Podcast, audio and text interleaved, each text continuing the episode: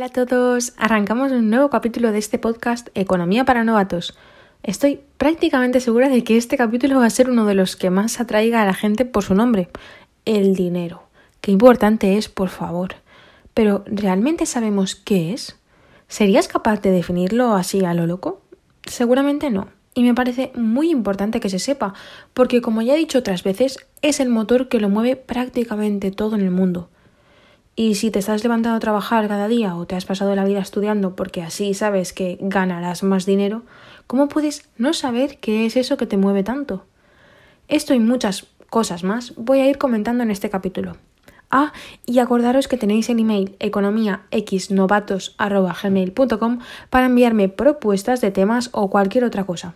Gracias por darle al play y empezamos.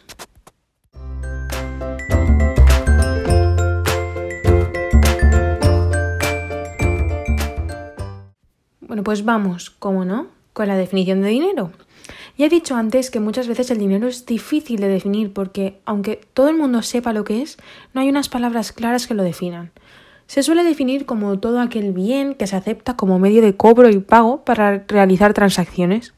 Entonces, escuchando esta definición, entendemos que no tiene por qué ser un billete o una moneda, de hecho, si yo quiero conseguir algún producto y la persona que lo tiene acepta a cambio cualquier otra cosa que no sean monedas o billetes, esta cosa se podrá considerar también dinero. Además, para poder considerar ese dinero a cualquier bien o activo, se deben de cumplir una serie de propiedades, que se conocen como las funciones o propiedades del dinero. Estas son tres y os las voy a explicar enseguida. La primera es la unidad de cuenta, que permite fijar los precios de bienes y servicios. Si esto no se cumple, no sabríamos cuánto cuestan las cosas. Esto quiere decir que el bien que queremos saber, si se considera dinero o no, tiene que poder ser utilizado para determinar el precio de cada cosa. A lo mejor pues es bastante difícil que un elefante sea dinero porque mm, para decir eh, el precio de unas tijeras es 0,8 mm, elefantes pues no es muy apropiado, pero en cambio pues mm, unas canicas sí que podrían ser dinero porque yo puedo decir que unas tijeras valen dos canicas. La segunda propiedad o función del dinero es el medio de pago. El dinero tiene que ser aceptado por todas las personas para pagar la compra y venta de cualquier producto. Esto quiere decir que si yo quiero utilizar gomas para pelo como dinero, la otra persona que tiene el producto me lo tiene que vender, tendrá que aceptar las gomas como medio de pago. Si no, pues no voy a poder comprar y entonces las gomas no van a poder considerarse dinero. La tercera, y no por eso menos importante, es el depósito de valor. El dinero debe tener valor por sí mismo, porque así será posible el ahorro y se podrá trasladar el valor durante el tiempo. ¿Y qué quiere decir? Pues que si yo hoy tengo 20 monedas, espero que su valor no cambie y yo me las pueda guardar, porque así en dos años voy a seguir teniendo 20 monedas, por si quiero utilizarlo para alguna emergencia o cualquier otra cosa sin que su valor se deteriore. Básicamente, se busca que el dinero no pierda valor con el tiempo y que tenga capacidad para comprar bienes y servicios en el futuro. Bueno, pues estas son las tres propiedades del dinero. Las repasamos. Son la unidad de cuenta, el medio de pago y el depósito de valor. Como he dicho, también las podemos denominar funciones, aunque sí que es verdad que funciones cumplen algunas más por ejemplo, pues el dinero facilita el comercio, permite expresar bienes iguales en unidades comunes y muchas cosas más.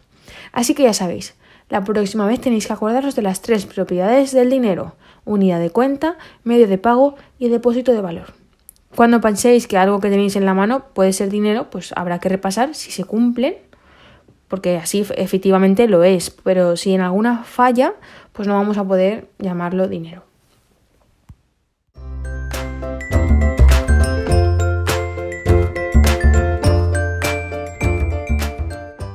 Cambiemos un poquito el tono de este capítulo y vamos a revisar un poco la historia del dinero.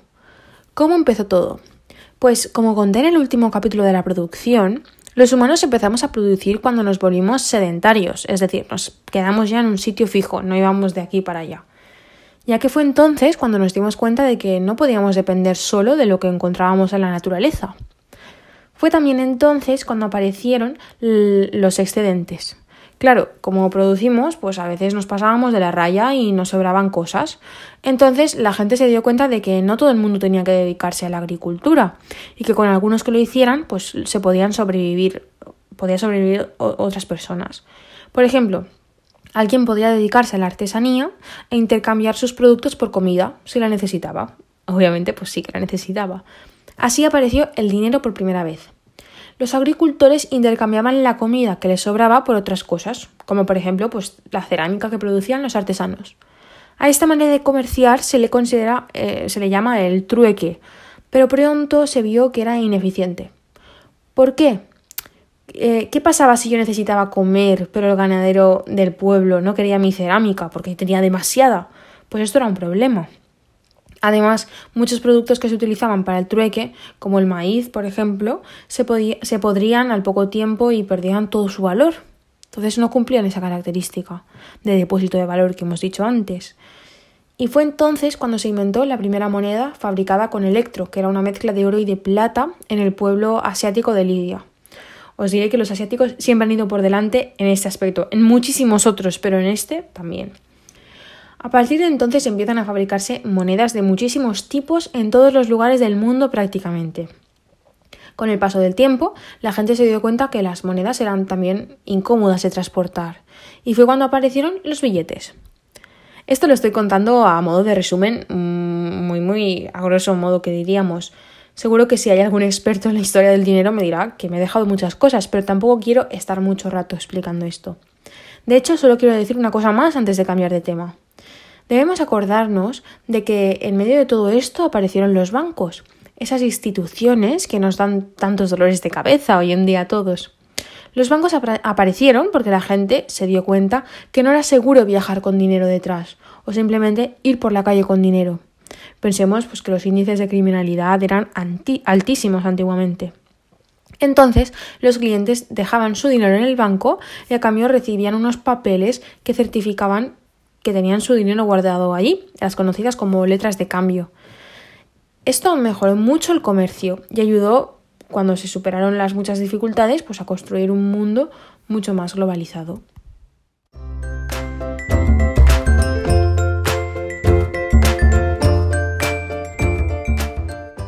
Ahora parece que ya sabemos un poquito más sobre el dinero, ¿no? Pues ahora vamos a ir profundizando un poco más porque os voy a explicar los tipos diferentes de dinero que existen hoy en día. Escuchad atentamente porque seguro que os, interesa bastante.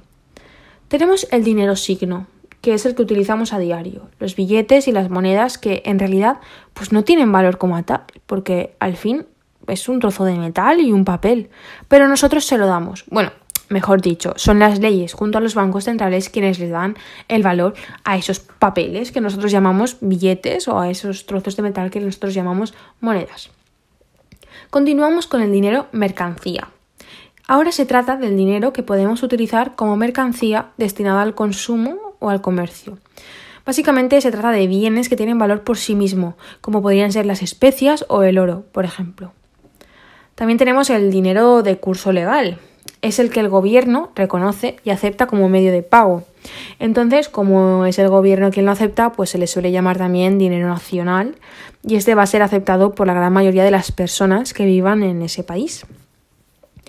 Tenemos también el dinero bancario, que es el dinero que se genera a través de los depósitos bancarios.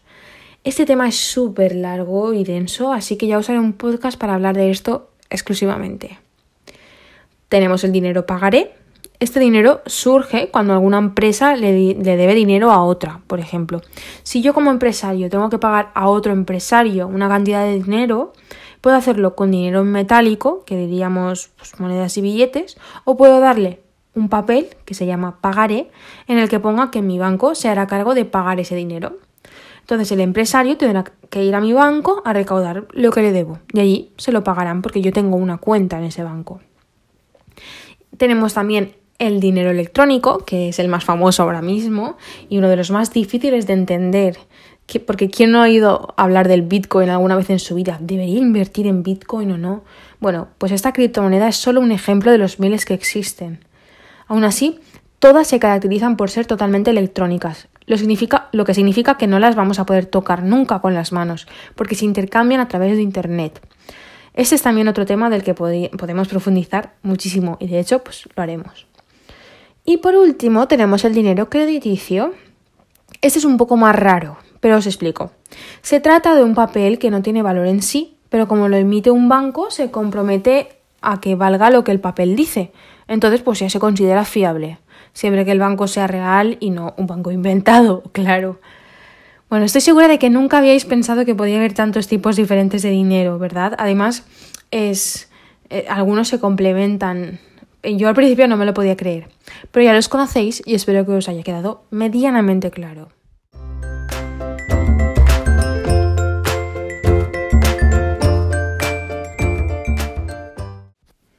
Pues cuando ya sabemos mucho del dinero, qué es, cuál es su historia y los tipos que hay, por lo menos, eh, tenemos claro que el mundo del dinero es enorme y de hecho vamos a tener más capítulos dedicados a él. Pero ahora me encantaría que enlazáramos lo que sabemos hasta ahora con el concepto del valor del dinero y la inflación. Hemos dicho que una de las principales propiedades del dinero es que funciona como depósito de valor, ¿no? Y estoy segura que con esto os va a venir a la cabeza la imagen de la gente guardando todo su dinero bajo el colchón, porque como es depósito de valor, pues seguro que dentro de 10 años me puede servir para algo lo que ahora me sobra. Pues no.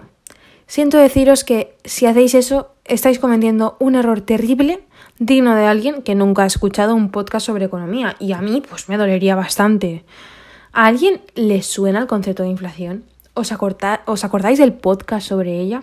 Si la respuesta es sí, ya sabéis por dónde van los tiros, por dónde voy. Si la respuesta es no, volved a escuchar el capítulo que no os irá nada mal. Está claro que si para ahorrar vamos guardando nuestro dinero bajo el colchón o en un saco, al final se consigue un fondo de ahorro pues bastante importante. El problema viene con el valor que tenga ese dinero cuando decidamos usarlo. A causa de la inflación, que es el incremento generalizado del nivel de precios, ese dinero podría estar perdiendo valor a un ritmo muy alto si tenemos hiperinflación o no tanto, dependiendo del, del grado. Pero lo que está claro es que a medida que pase el tiempo, tu dinero va a valer menos, porque el nivel de precios va, a crecer. Entonces, con la misma cantidad de dinero, vas a poder comprar menos cosas dentro de unos años a causa de esto. Es por esto por lo que, aunque muchas veces nos den dolores de cabeza y parezca que siempre ganan, deberíamos plantearnos ahorrar metiendo nuestro dinero en un banco o en cualquier otro tipo de activo financiero porque al final el banco va a ofrecernos un tipo de interés por nuestro dinero o, debería.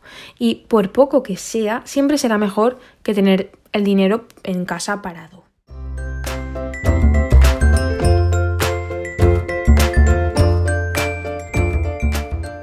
Bueno, pues ya está bien por hoy, ¿no? Me quedo con el último consejo financiero que os he dado y os prometo que no será el único, porque nos queda mucho por hablar sobre el dinero. A partir de ahora, y si todo ha ido como yo esperaba, vais a entender un poco más sobre esa cosa que mueve el mundo y que es tan importante para la mayoría de las personas, el dinero. Gracias por escucharme, como siempre, es un gran placer para mí que os interesen estos temas y me escojáis para saber más. Os recuerdo que podéis enviar vuestras propuestas a economiaxnovatos.com y espero oíros pronto en un nuevo episodio. Mientras tanto, cuidaros mucho, mucho un beso y nos vemos en el próximo capítulo. Adiós.